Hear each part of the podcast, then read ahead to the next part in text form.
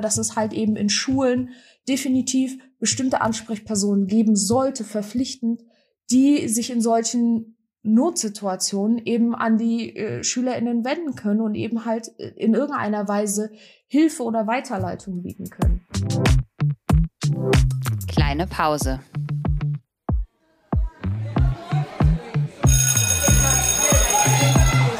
Begegnungen in der Teeküche.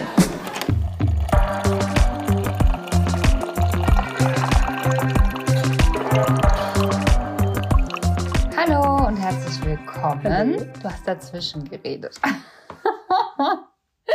Ihr könnt euch gar nicht vorstellen, was hier gerade los ist, ähm, weil alles anders läuft als normalerweise. Und zwar haben wir ähm, heute ein ganz anderes Setting als normalerweise, weil wir uns jetzt alle nur am Bildschirm sehen und uns quasi ähm, alle nur digital gegenüber äh, sitzen. Und wir mussten uns jetzt hier auf ganz neue Umstände einstellen. Aber äh, mit großer Freude ähm, nehmen wir heute diese Podcast-Folge auf und haben eine yes. ganz, ganz wundervolle Gästin an Bord. Ja, ich sage vielleicht auch kurz Hallo. ich, äh, normalerweise ist es ja tatsächlich immer so, dass wir beide gleichzeitig reden, aber ähm, wie gerade schon gehört, Corona hat einen Haushalt hier erwischt und ähm, deshalb vielleicht auch schon mal vorweg, äh, falls irgendwas sich auch ungewohnt anhört, weil die Situation für uns auch tatsächlich einfach sehr ungewohnt ist dann seht es uns bitte nach. Wir versuchen das so gut es geht auch ähm, noch rauszuschneiden und so. Aber wir wissen nicht genau, was passiert. Aber von mir auch auf jeden Fall ähm, Hallo zu einer neuen Folge. Kleine Pause. Genau. Ja, liebe Sarah, vielleicht möchtest du dich wie all unsere Gästinnen einfach selbst vorstellen, ähm, damit wir von dir hören, wer denn heute hier in der digitalen Teeküche mit uns sitzt. Ja, hallo auch äh, von meiner Seite. Ich bin Sarah und ähm, ich habe letztes Jahr im Mai so ein kleines Projekt gestartet, das nennt sich Queer mit Deutschland. Und ja. Wir haben uns kennengelernt ähm, auf einer Lesung, das können wir vielleicht noch kurz erzählen. das stimmt. Wir haben uns äh, relativ zu, zufällig kennengelernt, äh, als wir drei die Lesung von Max Czolek letztes Jahr im Oktober, November besucht haben in Frechen. Und dann kamen wir auch alle äh, ins Gespräch und ja, jetzt sitzen wir hier. Ja, das war richtig cool. ähm, da so ein, das war wie so eine ungewollte Vernetzung oder ungeplante, nicht ungewollt und ähm, haben uns dann ja auch immer mal wieder gesehen, weil wir einfach auch äh, in Köln unterwegs sind und du auch. Vielleicht kannst du, sollen wir das so machen, vor der Anekdote, also bevor wir auf das Thema Schule zu sprechen kommen, noch ein bisschen was über dein Projekt erzählen, also so, dass man das ein bisschen einordnen kann, was das überhaupt ist und was du da so ähm, ins Leben gerufen hast, quasi. Mhm, gerne. Also QueerMed Deutschland ist, ähm, wie der Name schon ein bisschen verrät, ein deutschlandweites Verzeichnis für queerfreundliche und sensibilisierte Ärztinnen, Therapeutinnen und Praxen. Und im Grunde genommen ist das eine Webseite, auf der äh, Patientinnen eine anonymisierte Empfehlung abgeben können. Und äh, diese Empfehlung ist dann eben nach einer kurzen Sichtung für alle, äh, für alle einsehbar, filterbar nach verschiedenen Kriterien. Und mittlerweile gibt es, seit das Projekt im Mai äh, 2021 gestartet hat, äh, über 380, knapp 390 Empfehlungen. Richtig cool. Und wie bist du da drauf gekommen? Das war so ein, auch so ein ganz witziger Zufall über Instagram mehrere Monate vorher, äh, ich glaube so Januar, Februar um den Dreh, da hatte mir eine Freundin eine Story geschickt von jemand anderen und gefragt, so kennst du das? Und dann musste ich mir die Story natürlich äh, erstmal anschauen und dort wurde über ein Verzeichnis in Österreich gesprochen, also Queer Österreich und dann dachte ich so, okay, wie cool ist das? Und haben wir das in Deutschland? Dann habe ich halt äh, dem Julius, der das österreichische Verzeichnis gegründet hat, angeschrieben und gefragt so, hey, können wir uns austauschen? Ich finde das voll cool. Ich will wissen, ob es sowas in Deutschland gibt. Dann hatten wir uns ein bisschen ausgetauscht, äh, hat, er hat mir seine Seite gezeigt, wie das alles bei ihm aus, ausschaut, ähm, ne, welche Kriterien er da hat, wie der Fragebogen aufgebaut ist und hat mir dann halt gesagt, das Ähnlichste, was es halt zu seinem Verzeichnis gibt, ist halt in Deutschland Gunformation. Hab mich dann mit denen, ähm, bin dann mit denen in Kontakt getreten, hab dann äh, auch dieselben Fragen gestellt wie bei Julius und gefragt, hey, gibt es irgendwie sowas, weil ich würde gerne sowas gründen. Und die haben dann das auch verneint. Ähm, und, und beide Projekte waren halt sehr offen und freundlich äh, dem gegenüber, äh, mir alle möglichen Fragen zu beantworten, mit immer mehr Fragen zurückzukommen. Und dann hatte ich für mich entschlossen, okay, jetzt will ich erstmal schauen, wie ich das selber auf die Beine kriegen kann. Hab vorher dann halt erstmal rechtlich alles abgeklärt, dann die Domain ähm, gesichert und dann ging es auch schon los mit dem ganzen Websitebau, mit der Recherche zum Fragebogen und dann gegen Ende Mai äh, letzten Jahres äh, ging dann die Seite online. Ja, das ist wirklich der absolute äh, Wahnsinn, was du da auf die Beine gestellt hast. Das ist äh, zutiefst beeindruckend. Und ich kann mir total gut vorstellen, dass ähnlich wie du quasi diesen Aha-Moment hattest, als du auf QueerMed Österreich gestoßen bist, jetzt ganz viele Leute gerade hier vielleicht am Ohr quasi äh, diesen Aha-Effekt haben und sagen, ach krass, das gibt es. Das ist ja mega geil und das ähm, ist auf jeden Fall etwas, was, ähm, glaube ich, eine ganz, ganz große, aber ganz, ganz wichtige Lücke füllt ähm, in der, ja, deutschen Patientinnenversorgung sozusagen ähm, und äh, einfach einen Bereich anfängt abzudecken, ähm, über den ganz, ganz viele HörerInnen und Menschen da draußen ganz, ganz dankbar sind natürlich auch. Ne? Also das ist schon, schon eine ganz, ganz große ähm, Bereicherung. Ähm, das ist richtig cool. Also wir waren äh, auch total als wir äh, dich, Sarah, kennengelernt haben, waren wir auch beide so, was, das ist ja mega und jetzt sitzt du hier einfach mit uns am Tisch und wir können uns darüber unterhalten. Das ist wirklich großartig und vielleicht können wir ganz, ganz kurz, weil jetzt vielleicht auch einige denken, hm, dieser Podcast hatte doch eigentlich auch irgendwas mit Schule zu tun. Ähm, vielleicht können wir mal ähm, den Bogen über die Anekdote ähm, dahin schlagen, warum wir als Podcast, der sich ja vor allem mit Bildung und Schule systemisch im weitesten Sinne beschäftigt, warum wir trotzdem unbedingt mit dir sprechen wollten über dein tolles Projekt. Ähm, also meine, meine letzte Erinnerung an die Schulzeit ähm, war auch mit der Ende der Schulzeit verbunden. Ähm, das war vor knapp zehn Jahren jetzt auch her. Ähm, ich hatte das 13. Jahr, war noch äh, dieses kurze Jahr. Das heißt, das ging dann auch nur so bis zum März. Und in diesen kurzen drei Monaten habe ich auch diese Erkenntnis gehabt, dass ich eben nicht hetero bin und hatte halt sozusagen mein inneres und äußerliches äh, Coming Out. Und in meiner Familie wurde das halt gar nicht positiv aufgenommen. Ähm, Im Zuge dessen äh, war ich dann noch nicht mehr sicher zu Hause, bin dann von zu Hause abgehauen, äh, kam dann tagsüber, ähm, äh, kam dann andersrum, kam dann nachts über äh, bei einem Freund auf der Couch ging in der Abitur-Klausurenphase. Und weil ich eben nicht wusste, wohin mit mir, ähm, bin ich halt auch an meine äh, Lehrer herangetreten, an meine LehrerInnen und habe denen mitgeteilt, so sieht's bei mir aus. Es kann halt sein, dass ich dann ähm, es nicht immer rechtzeitig zum Unterricht schaffe, weil ich halt auch kein Geld hatte für irgendwie Tickets und ich war dann in einem ganz anderen Stadtteil als vorher zugegen und dass es mir halt deutlich schlechter gehen würde und dass ich gerne Hilfe bräuchte. Und dies wurde eigentlich mit so einer Nicht-Existenz von irgendwie Empathie oder sowas beantwortet. Also es wurde dann so vermerkt, wie so, mir fällt jetzt kein anderes, so, so, so eher nebensächlicheres äh, Beispiel dazu ein, aber das wurde nicht wirklich als irgendwas Ernstes angenommen.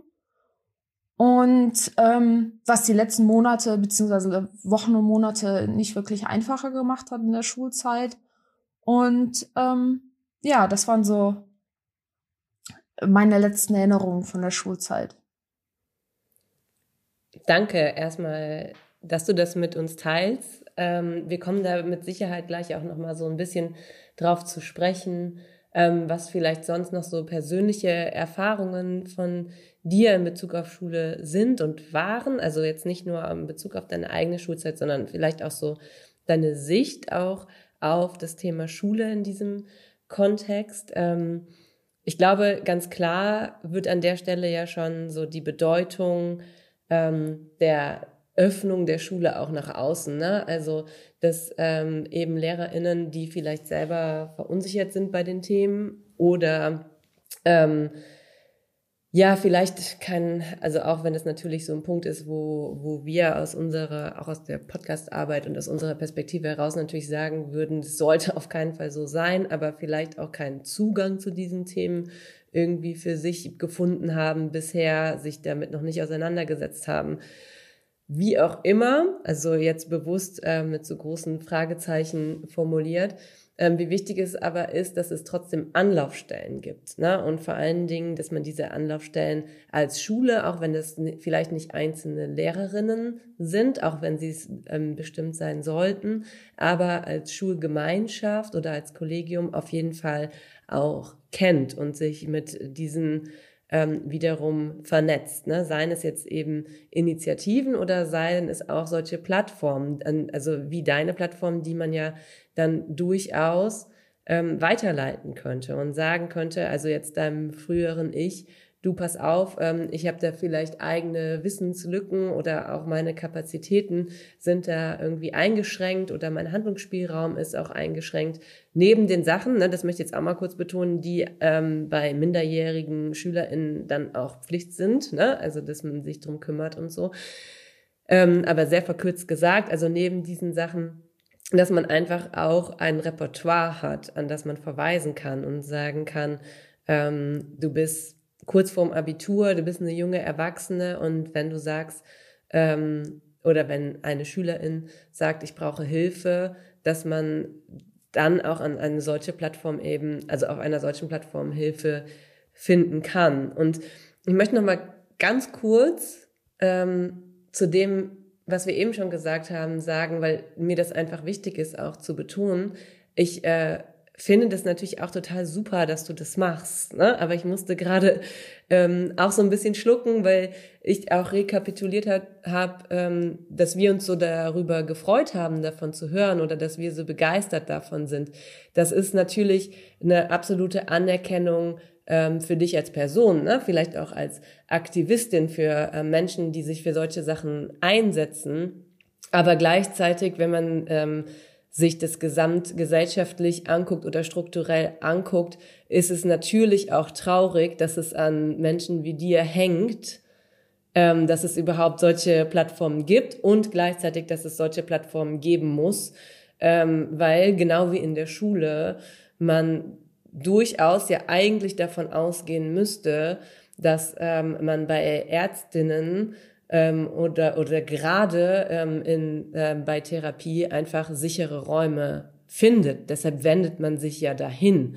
Und das ähm, will ich auf jeden Fall jetzt in diesem Gespräch nicht unterschlagen, ne? dass ähm, das zwei verschiedene Ebenen sind, auf denen wir sprechen. Unsere Begeisterung ähm, quasi deiner Initiative und deines Engagements gegenüber ähm, steht dem ja ein bisschen, also, also steht dem nicht konträr entgegen, aber soll nicht unsichtbar machen in dem Fall, ähm, dass das natürlich auf Missstände hinweist. Ne? Und es mit Sicherheit schöner wäre, ähm, wenn man an anderen Stellen irgendwie ähm, kreativ werden könnte, wo man nicht zu gezwungen ist, weil es gesellschaftlich nötig ist. So, das äh, wäre mir jetzt nochmal noch mal wichtig. Aber vielleicht kannst du ähm, einfach nochmal drauf eingehen, wie vielleicht auch so eine Zusammenarbeit aussehen kann. Also wie vielleicht ähm, auch so eine Öffnung der Schule ähm, sein könnte. Also was du dir vielleicht auch gewünscht hättest auf, aus deiner Perspektive heraus. Ein bisschen hast du das ja auch schon anklingen lassen, aber wenn du so an die Schule jetzt oder an SchülerInnen jetzt denkst, ähm, was wäre quasi deine, deine Idealvorstellung einer, einer Reaktion gewesen? Also idealerweise hätte ich mir irgendeine aktivere Reaktion vorstellen können.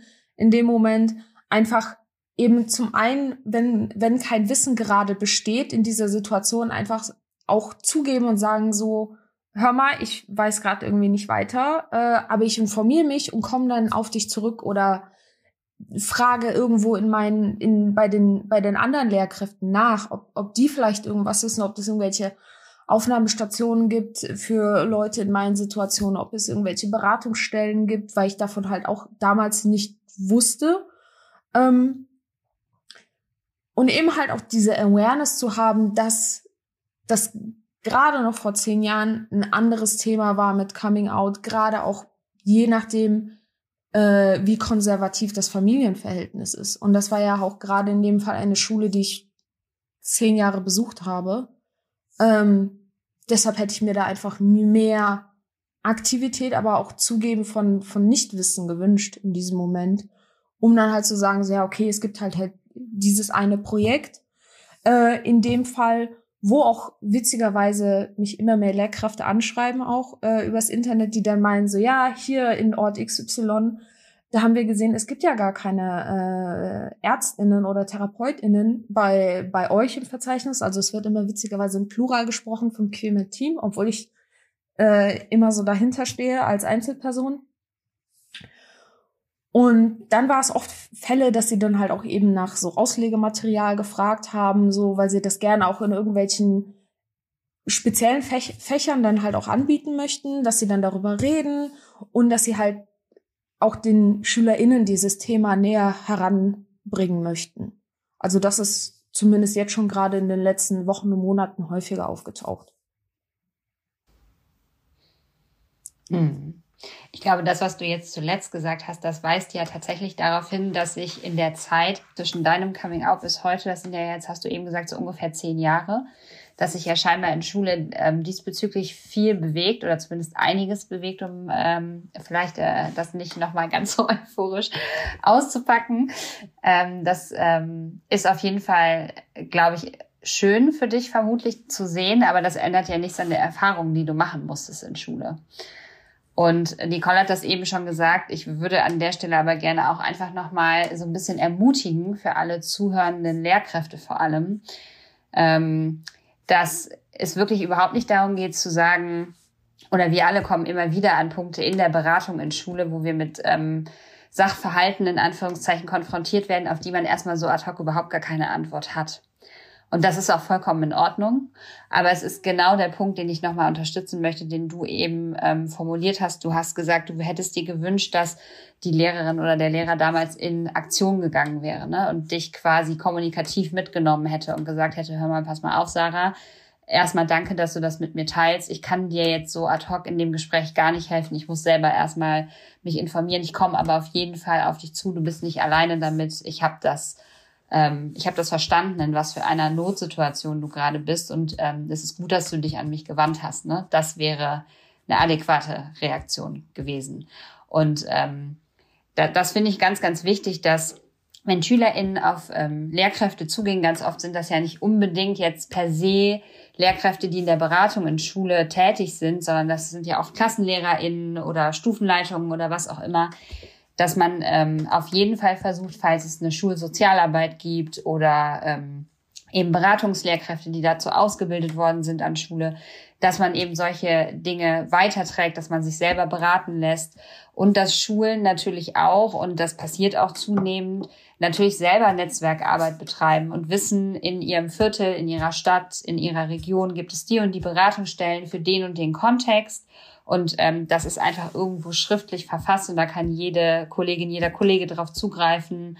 Und das finde ich einfach wichtig, ähm, dass Schule, hat Nicole auch eben schon das Stichwort gesagt, in diese Richtung Schule wird nie für alles Expertinnen ausbilden können und das müssen Lehrerinnen vielleicht auch einfach nicht sein, aber zumindest, dass Schule sich als die Stelle versteht, die zumindest Vermittlungsarbeit leisten kann und zumindest Gesprächsbereitschaft signalisiert. Und ich glaube, es hätte dir vermutlich damals ja auch schon ein Stück geholfen, wenn einfach eine erwachsene Person sich mal eine Stunde Zeit genommen hätte und gesagt hätte, hör mal, erzähl mir doch mal, was passiert ist. So, dass man das vielleicht auch irgendwo lassen kann und weiß, okay, jetzt wissen die Lehrkräfte, die mich unterrichten, Bescheid Jetzt kann man vielleicht irgendwie auch besser nachvollziehen, in was für einer Situation du steckst, ne? Und kann vielleicht irgendwie besser damit umgehen, wenn Fehlstunden entstehen oder ähm, weiß ich nicht, man hätte fragen können, was brauchst du für Unterstützungsangebote? Ne? Können wir dir in irgendeiner Art und Weise ähm, Unterstützung anbieten? Und das wäre schon, das wäre schon schön gewesen, wenn das damals passiert hätte und wenn du da passiert wäre und wenn du da nicht hättest durchgehen müssen, so auf dich allein gestellt, ne? Ja, umso umso toller. Und das ist ja was, was wir tatsächlich auch sehr oft erleben, auch in unseren Gesprächen.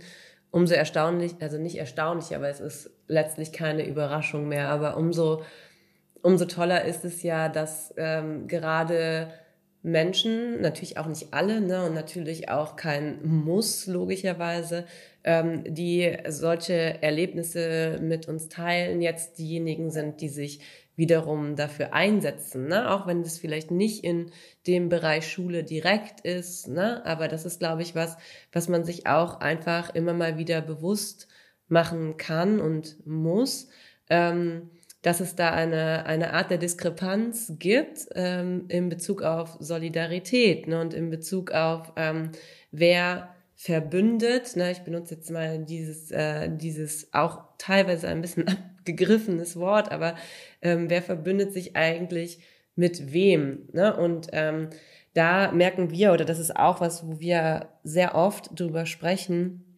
ähm, dass man, dass man schon merkt, auch das sei es jetzt auch über, keine Ahnung, wer, wer folgt welchen Themen, wer teilt welche Sachen und so, dass es, dass diese Solidaritätsmechanismen oft von Leuten ausgehen, ne, die ähm, selber eine Form der Diskriminierung erlebt haben ähm, und dadurch vielleicht auch ein Empathiegefühl aus, ähm, ausbilden konnten oder ähm, immer noch ausbilden, dass andere vielleicht ähm, nicht so leicht ausbilden konnten. Ne? Ich will das jetzt gar nicht immer mit so, also da soll jetzt nicht der, der Begriff der Schuld oder so fallen, ne? das ist man halt dann, das ist die eigene Schuld, weil manchmal merkt man das ja auch gar nicht. Ne? Aber ich glaube, dass diese Bewusstmachung, dass man bestimmte Privilegien eben hat und äh, andere eben auch nicht, ähm, dann schon viel dazu beiträgt, was man später selber ähm,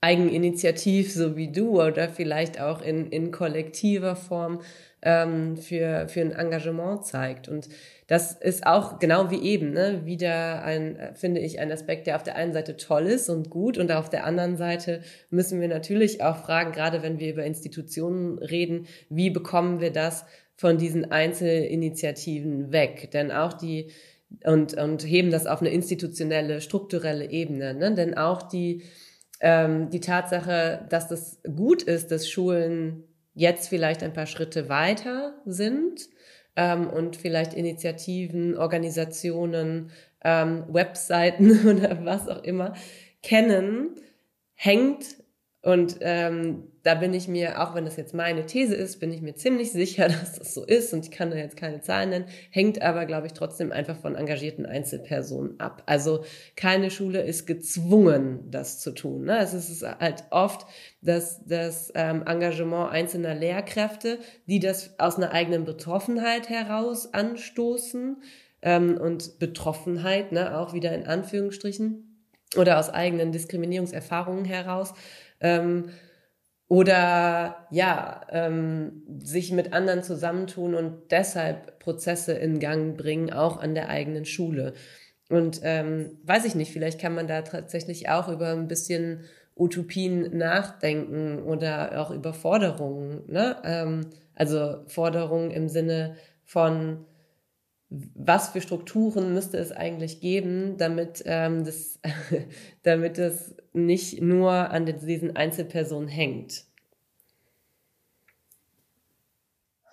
Ich würde da definitiv zustimmen, dass es so, ein, so, ein zwei, so eine zweiseitige Medaille ist, dass wir auf einer Seite halt eben die Individuen haben, die dann aus verschiedenen Gründen dann halt eine höhere Aufmerksamkeit haben oder halt eine höhere Awareness, um da finde ich das englische Wort irgendwie passender, zu bestimmten Themen, dass es halt so bestimmte Situationen gibt oder bestimmte Dinge in dieser Gesellschaft, die halt eben noch sehr problematisch sind, wie das Thema Coming Out oder es können ja auch vielerlei andere Themen sein. An anderer Stelle aber auch diese institutionelle Struktur, Und gerade in diesem Bereich Schule ist es so schwierig zu sagen, okay, wie groß ist der Auftrag von Schulen allgemein und bis wohin geht es und bis wohin fühlen sich dann Lehrkräfte sozusagen verpflichtet, ihre in Anführungsstrichen Arbeit zu leisten und was ist dann so für sie dann sozusagen too much oder halt nicht mehr ihr Arbeitsbereich auch wieder in Anführungsstrichen.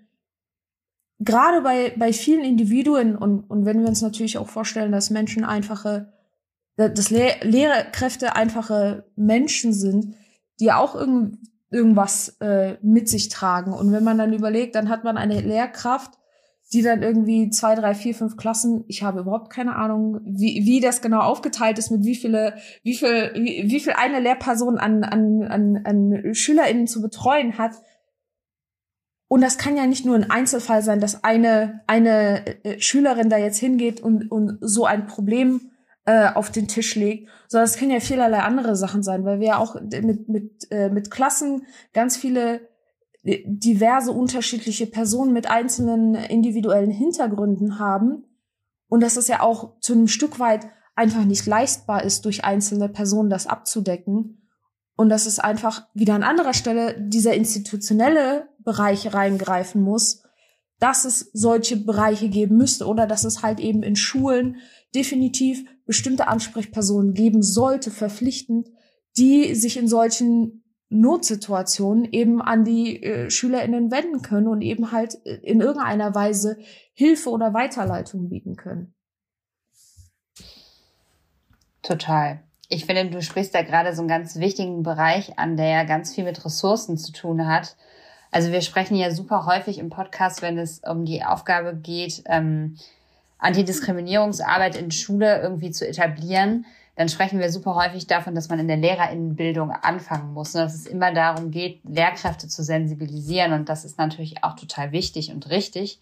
Aber letztlich, wenn es tatsächlich um die Auseinandersetzung und die Beratung von SchülerInnen geht, dann ist das eine ganz ähm, kalkulierbare Ressourcenfrage, ähm, neben der Ausbildung und dem Wissen ne, dazu, wann das stattfindet und wer das macht. Und du hast vollkommen recht, entweder müssen Lehrkräfte mit einem geringeren Stundendeputat ausgestattet werden, die dann diese Beratungsarbeit machen können und sich wirklich darauf konzentrieren können.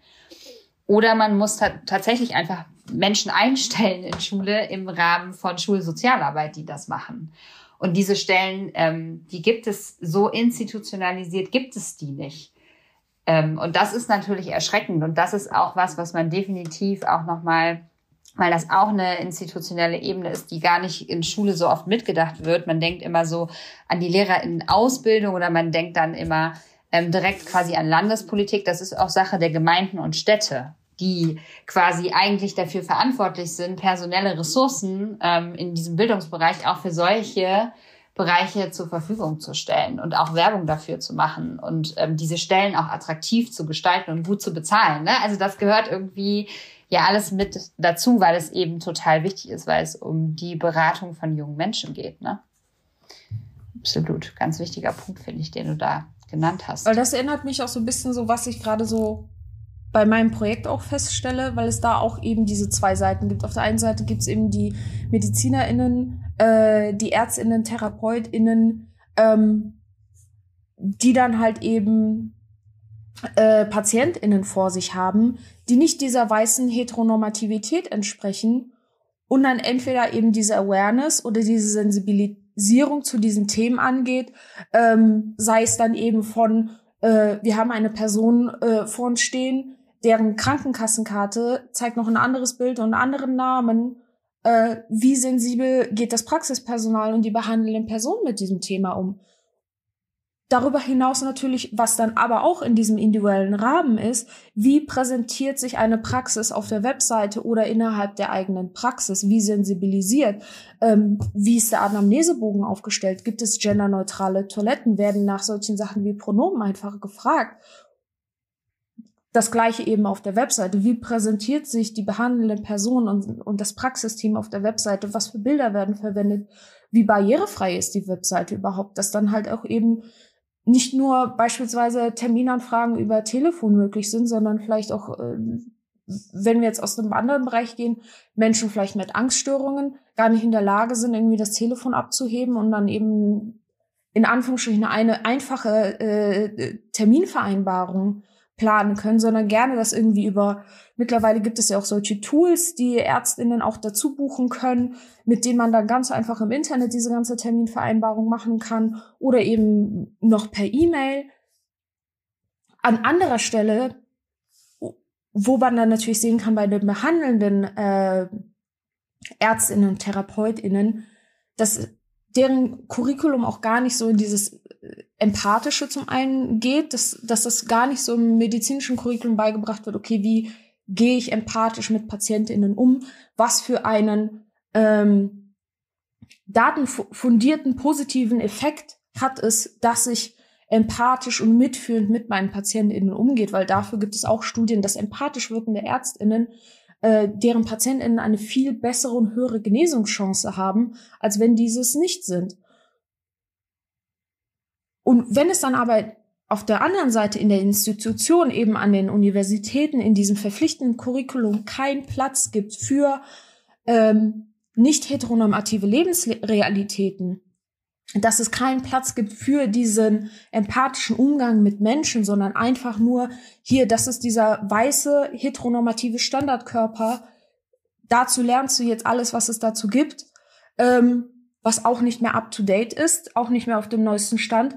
Alles, was darüber hinaus über den Tisch fällt von eben äh, weiblichen Körpern, von von äh, den Körpern von BiPOCs, wenn wir uns diesen ganze, diese ganze Problematik bei der Dermatologie anschauen und eben dann auch der ganze queere Bereich, der auch nicht darüber abgedeckt wird, einfach in der ganzen, äh, in dem ganzen akademischen Prozess. Da ist es ja genau das Gleiche, dass es dann halt eben an den Individuen hängt, aber auch eben ganz stark ähm, institutionell. Also ich finde, was du gerade gesagt hast, zeigt eigentlich auch ganz gut, ähm, wie wichtig Interdisziplinarität ist ne, in, in diesen ähm, Fällen. Also das ist sowieso was, was ich mich in der Wissenschaft immer frage, aber jetzt bin ich auch nicht im, im wissenschaftlichen Bereich tätig, aber da sind wir, glaube ich, auch schnell bei diesem ähm, Elfenbeinturm-Modell, das man oft so im Kopf hat. Ähm, mit Sicherheit findet ja, und das wissen wir auch, wenn wir irgendwie lesen oder so, ähm, viel Interdisziplinarität statt. Aber die Frage, wie sich das auf die Praxis auswirkt, ist, glaube ich, ganz oft irgendwie eine, die sehr nachgeordnet ist. Ne? Also wenn es jetzt zum Beispiel im, Medizin, im, im medizinischen Bereich, in der Ausbildung, in Bezug auf ähm, Diskriminierungssensibilität oder Diskriminierungskritik Fortschritte gibt. Ne? Wie wirkt sich das dann vielleicht auch auf die Lehrerinnenausbildung ne? oder auf, auf äh, Fachbereiche oder so aus? Ne? Also hat das eine Auswirkung auf beispielsweise Biologielehrerinnen, die ausgebildet werden und so? Und ich glaube, ähm, vielleicht kriege ich das auch jetzt gerade noch nicht so ganz sortiert, die Gedanken, aber ich glaube, das liegt immer noch auch ein bisschen daran, dass gerade auch Diskriminierungskritik von vielen Menschen ähm, äh, auch jetzt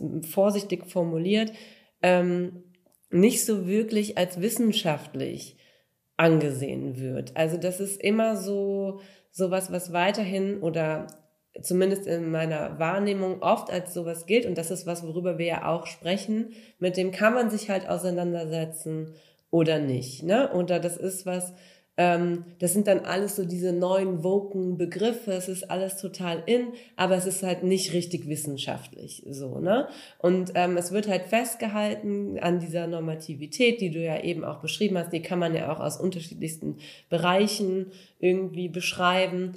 Und das ist meiner Meinung nach echt ein, also was, wo auch so ein, so ein großes Problem in diesen Feldern liegt. Ne? Weil letztlich bedeutet das ja an ganz vielen Stellen, und das haben wir auch schon oft gesagt, Systemumstürze. Ne? Letztlich bedeutet das, an Fundamenten zu rütteln und Dinge komplett zu hinterfragen und ähm, keine Ahnung, auch Methodiken und sowas zu hinterfragen. Ne? Etablierte ähm, Wissensbestände, auch zu hinterfragen. Und ich sehe auch ganz klar, dass das auch eine Gefahr birgt. Ne? Also ähm, Medizin beispielsweise, da wird das ja ganz klar. Es muss ja weiter funktionieren, auch wenn man die Frage stellen kann, für wen funktioniert es eigentlich gut und für wen funktioniert es weniger gut.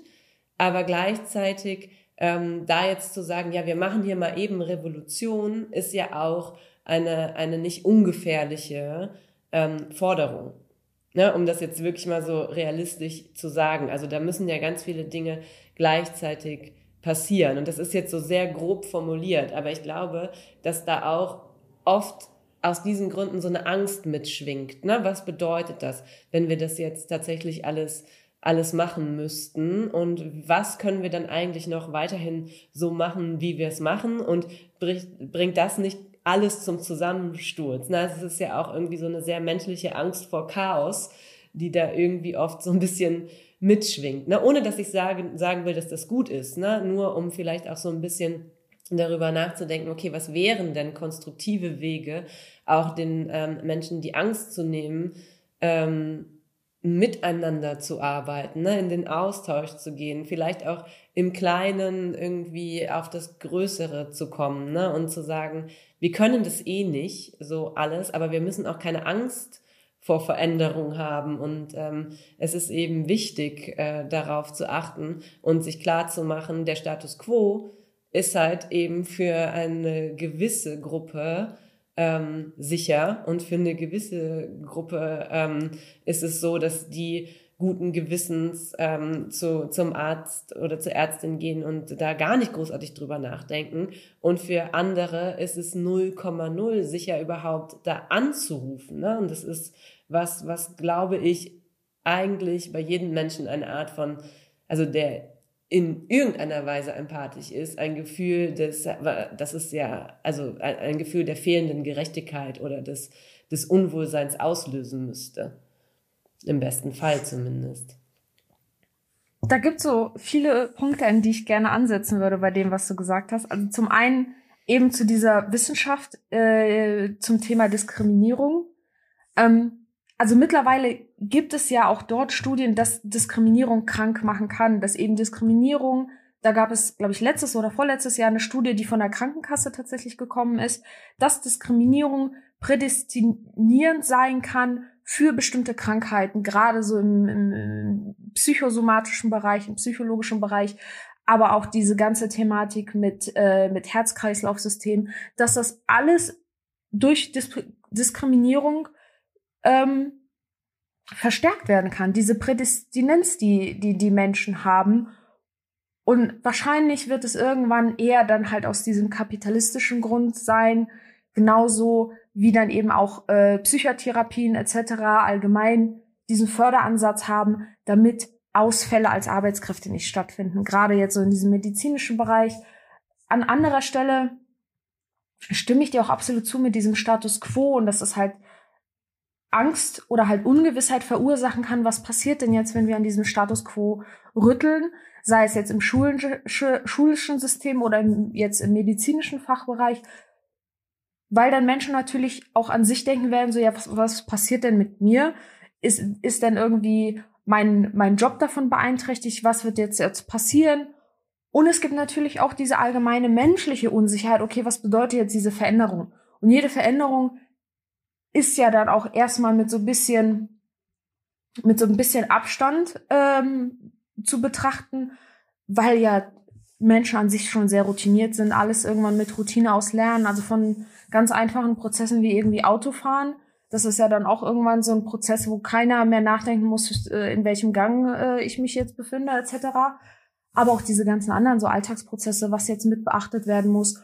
Und gerade im medizinischen Bereich gibt es ja auch viele Prozesse mit den Abrechnungen etc., welche Regeln wann äh, ähm, greifen und welche nicht. Und dass das da dann auch mit einhergeht, dass dann viele Leute dann natürlich dann dieser Veränderung dann eher negativ oder zumindest nicht positiv ähm, äh, gegenüberstehen. Im, und wie du das auch gerade sagtest, im medizinischen Bereich ist es ja schwierig, dann über das Thema Umsturz oder ähnliches zu sprechen, weil es ja auch eben dieses ganze Versorgungsthema äh, einhergeht, aber auch im schulischen System. Ich meine, es sind ja dann junge erwachsene Kinder, äh, die dann betreut werden, die ja dann halt auch wahrnehmen, wie sie eben von anderen Menschen wahrgenommen werden, die jetzt nicht in ihrem familiären äh, Umkreis zugehörig sind.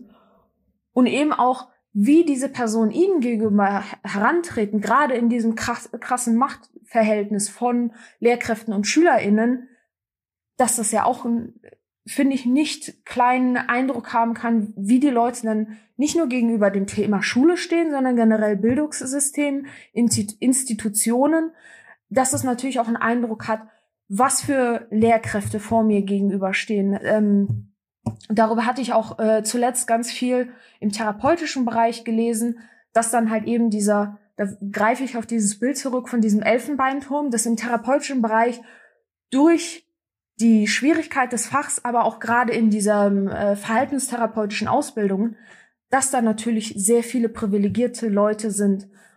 Dazu kommt dann noch der Zusatz sehr viele weiße privilegierte Leute dazu. Und denen fehlt einfach auch diese, Le diese Erfahrung, die andere Personen haben. Wenn wir dann eben dann diesen Bogen schlagen zu, dass marginalisierte Gruppen dann häufiger eben zum einen diesen sogenannten Minority Stress haben, aber auch tagtäglich von dieser Diskriminierung erfahren, dass an anderer Stelle aber auch diese privilegierten Leute wieder in diesem Machtverhältnis von, ich gehe zu jemandem hin, ich brauche Hilfe von dieser Person ähm, und diese Person, in, in die Obhut dieser Person gebe ich mich ja in der Hoffnung, dass sie meine Schmerzen sozusagen lindert, ähm, dass sie mir langfristig im, im besten Falle hilft.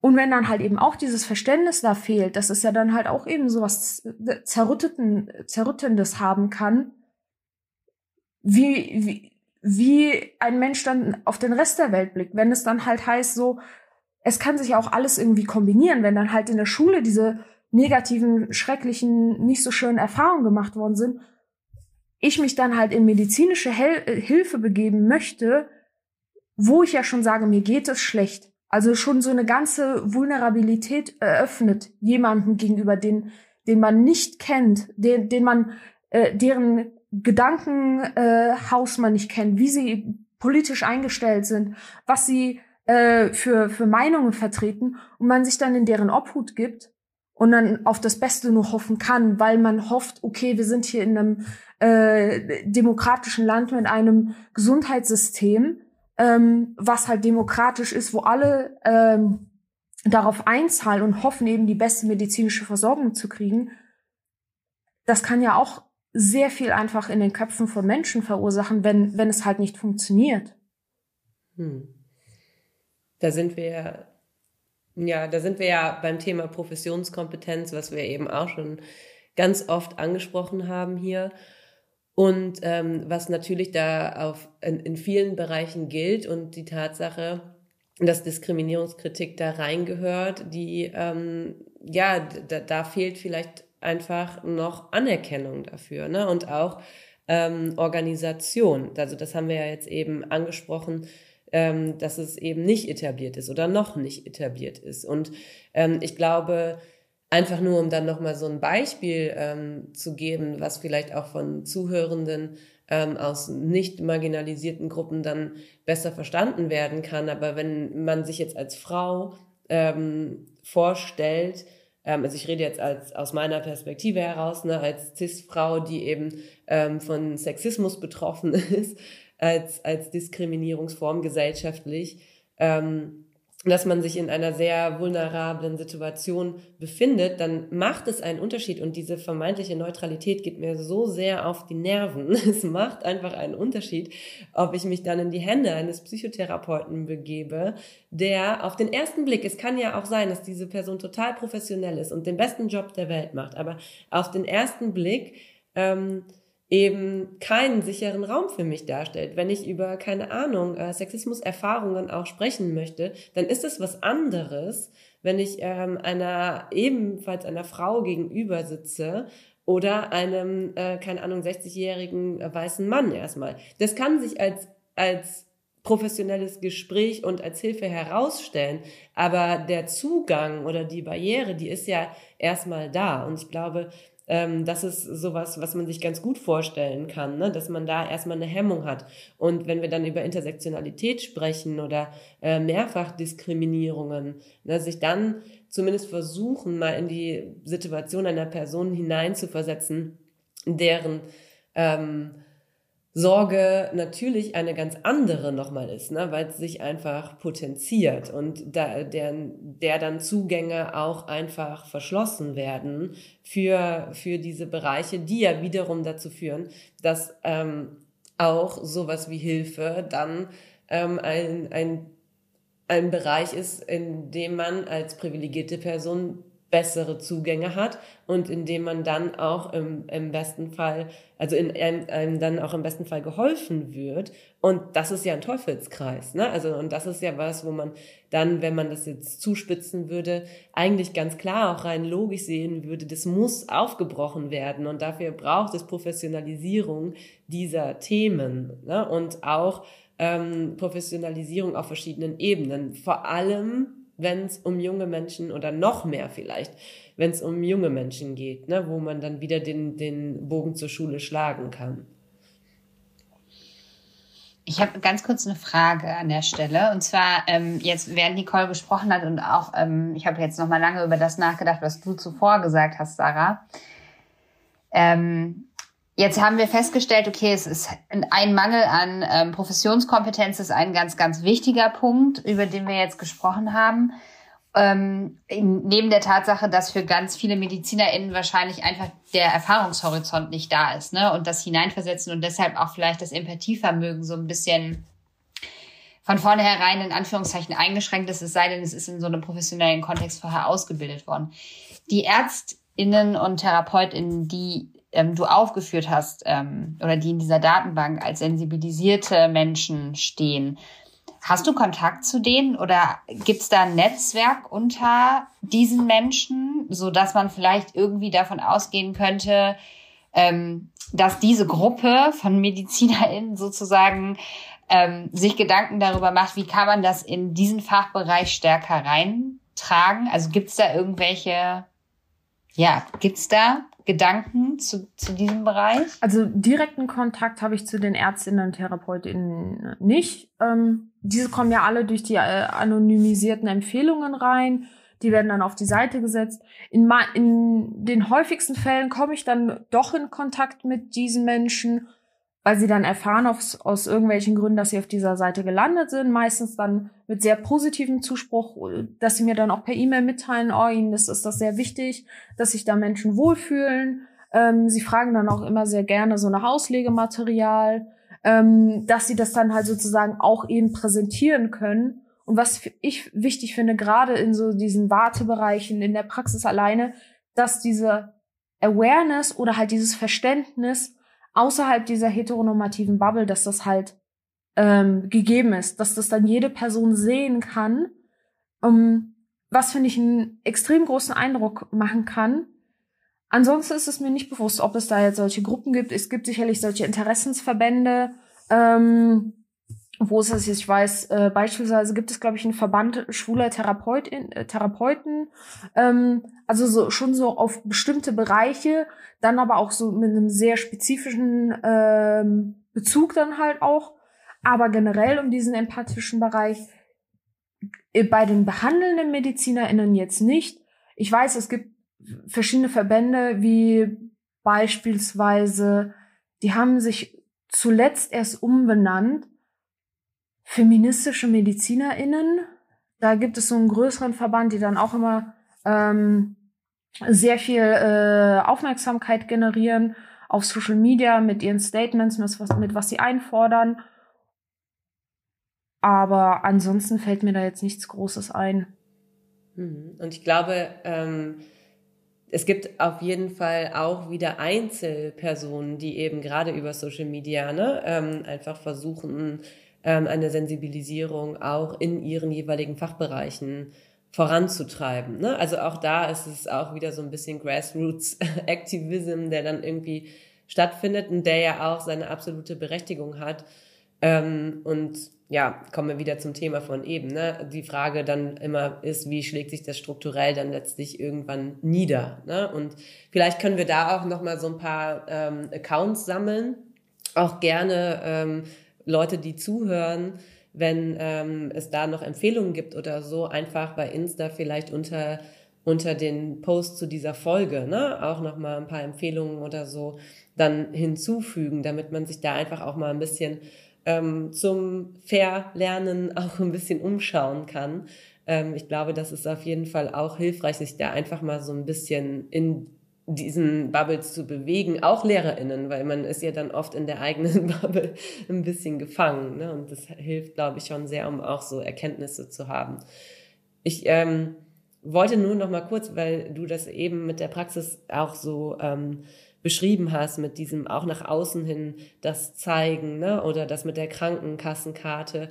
Ähm, wir haben ja auch eine Folge mit Linus Giese gemacht vor Anfang des Jahres und äh, mit ihm haben wir über die ähm, Diskriminierung im medizinischen Bereich von ähm, Transmännern in dem Fall, aber das kann man ja Transpersonen ähm, übertragen, ähm, jetzt nicht äh, im Speziellen gesprochen, aber in seinem Buch ähm, nimmt es viel Platz ein, ne, in seinem äh, Transformationsprozess, dass er sehr, sehr, sehr genau beschreibt, ne, ähm, äh, wie, wie diese Diskriminierung ähm, auf verschiedensten Ebenen stattfindet. Ne? Also auch durch die Bürokratie, aber ähm, auch tatsächlich durch das äh, Dead-Naming und so weiter. Also ich glaube, das Buch kann auch in Bezug auf diesen Bereich einfach einen äh, super guten Zugang zu diesen Themen bilden. Ja, aber natürlich auch nicht nur seins, aber das ist jetzt mir einfach nochmal ähm, wieder ins Gedächtnis gekommen, als du gesprochen hast, diese ganzen Beispiele, die er da nennt. Falls dir da noch spontan irgendwelche anderen Dinge einfallen, dann kannst du die natürlich auch quasi einfach jetzt schon nennen, aber wir können es auch im Nachhinein ähm, nochmal sammeln oder vielleicht auch in die Shownotes packen. Ich wollte schon so ein bisschen, Nicole hat ja quasi, ähm, oder wir sind ja in die Folge eingestiegen mit der Frage, Nicole hat dich gefragt, Sarah, was hättest du dir damals ähm, für dein damaliges jüngeres Ich ähm, gewünscht an Reaktionen ne, von äh, dieser Lehrperson? Und ähm, jetzt ist so ein bisschen die Frage, ähm, ich weiß gar nicht, was methodisch passender ist, ob man jetzt vielleicht, oder du hast ja die Möglichkeit, allen Zuhörenden eine Hausaufgabe zu stellen.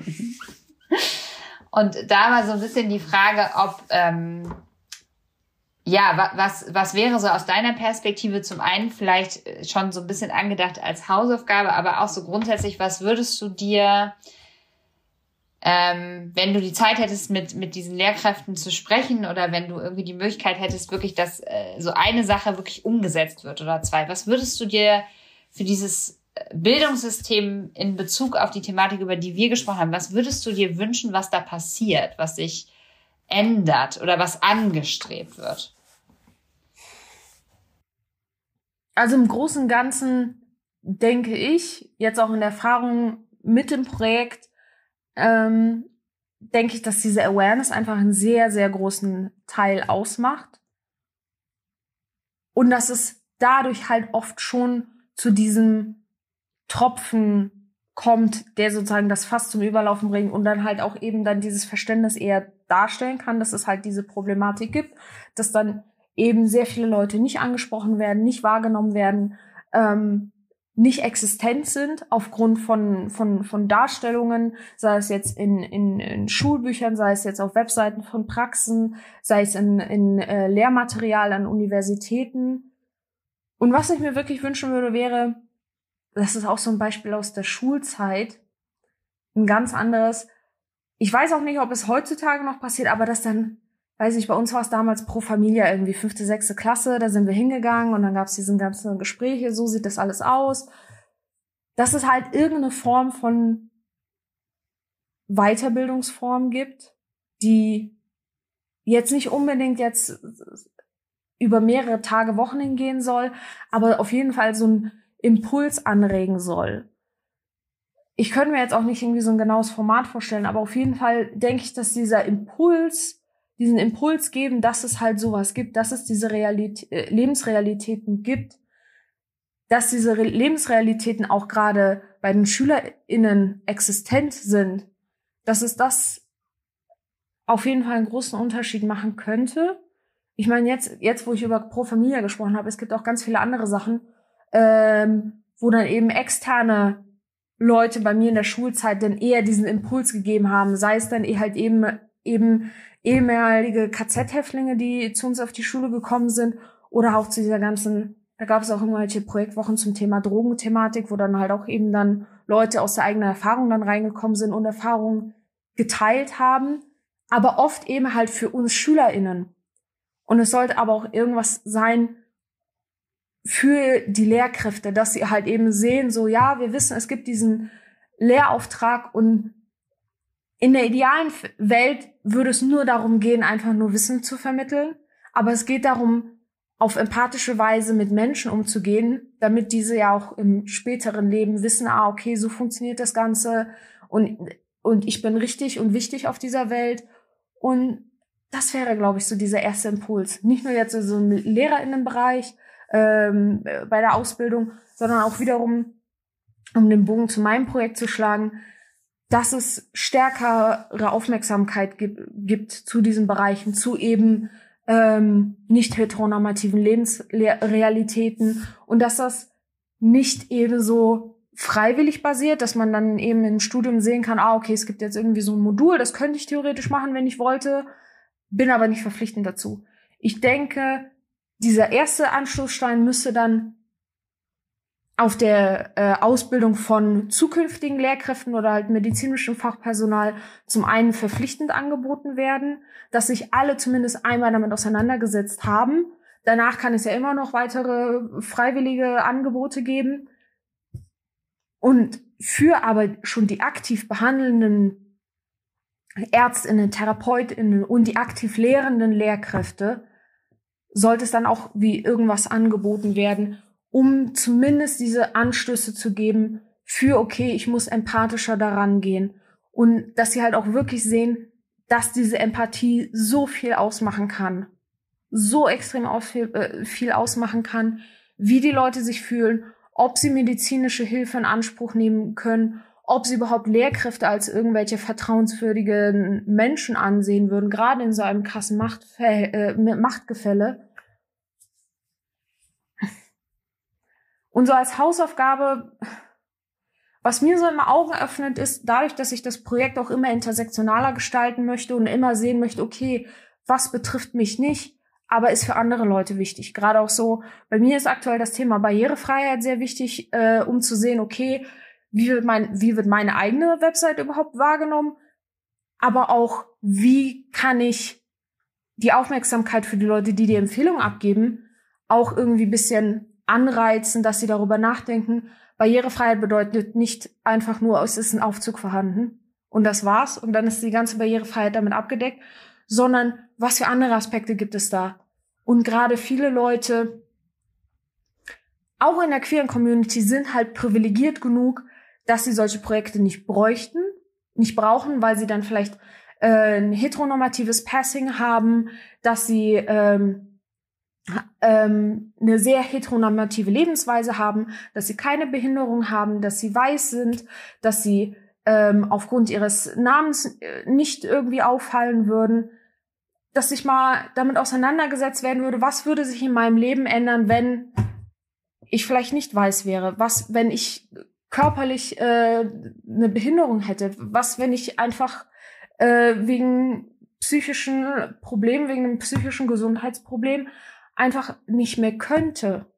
Und dass das halt diese Einsicht ist, wie, wie gut es gerade privilegierten Menschen geht in diesen Situationen und diese Awareness wieder schaffen, so, dass es nicht sein kann, dass wir halt in so einer Welt leben, wo es so vielen Leuten von Geburt an beschissener geht, einfach nur, weil wir halt diese institutionellen Diskriminierungsprobleme haben. Vielen Dank, ein richtiges Plädoyer. Ich musste gerade ein bisschen schmunzeln, weil das ähm, sehr ähnlich dem war natürlich in Bezug auf ein anderes, also ein ander, mit anderem Fokus, was ähm, äh, Osan Zakaria Keskinkelic in unserer letzten Folge gesagt hat. Und ähm, es ist immer wieder schön zu beobachten, dass Leute, die sich mit ähm, diesen Themen auseinandersetzen, dann auch wirklich gerade bei diesen, diesen Aspekten so dafür brennen. Und ich kann es so gut nachvollziehen, dass dann auch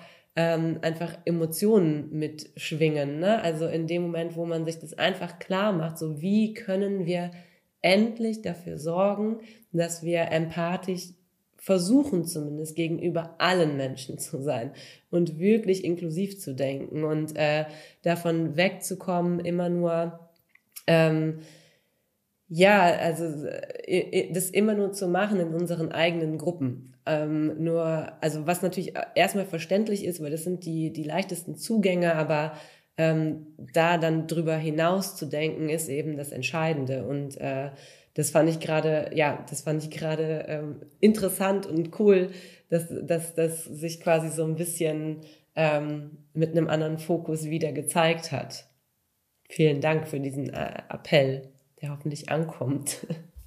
So ist es. Vielen, vielen Dank. Vielen Dank. Ich ähm, würde sagen, wir ähm, beenden die Folge dann heute mal damit, dass wir auch tatsächlich nochmal dazu aufrufen, gerne auch bei diesem Thema, wie wir das eben schon gesagt haben, mit uns in Kontakt zu kommen und auch mit dir in Kontakt zu kommen und ähm, auch ähm, an deinem ja weiter wachsenden Projekt zu partizipieren. Also das fände ich irgendwie ganz, ganz wichtig, auch nochmal als Hinweis, ähm, dass wenn man das jetzt hier gerade hört und konsumiert, dass das ja alles ähm, Dinge sind, die mit unserem Gespräch lange nicht abgeschlossen sind.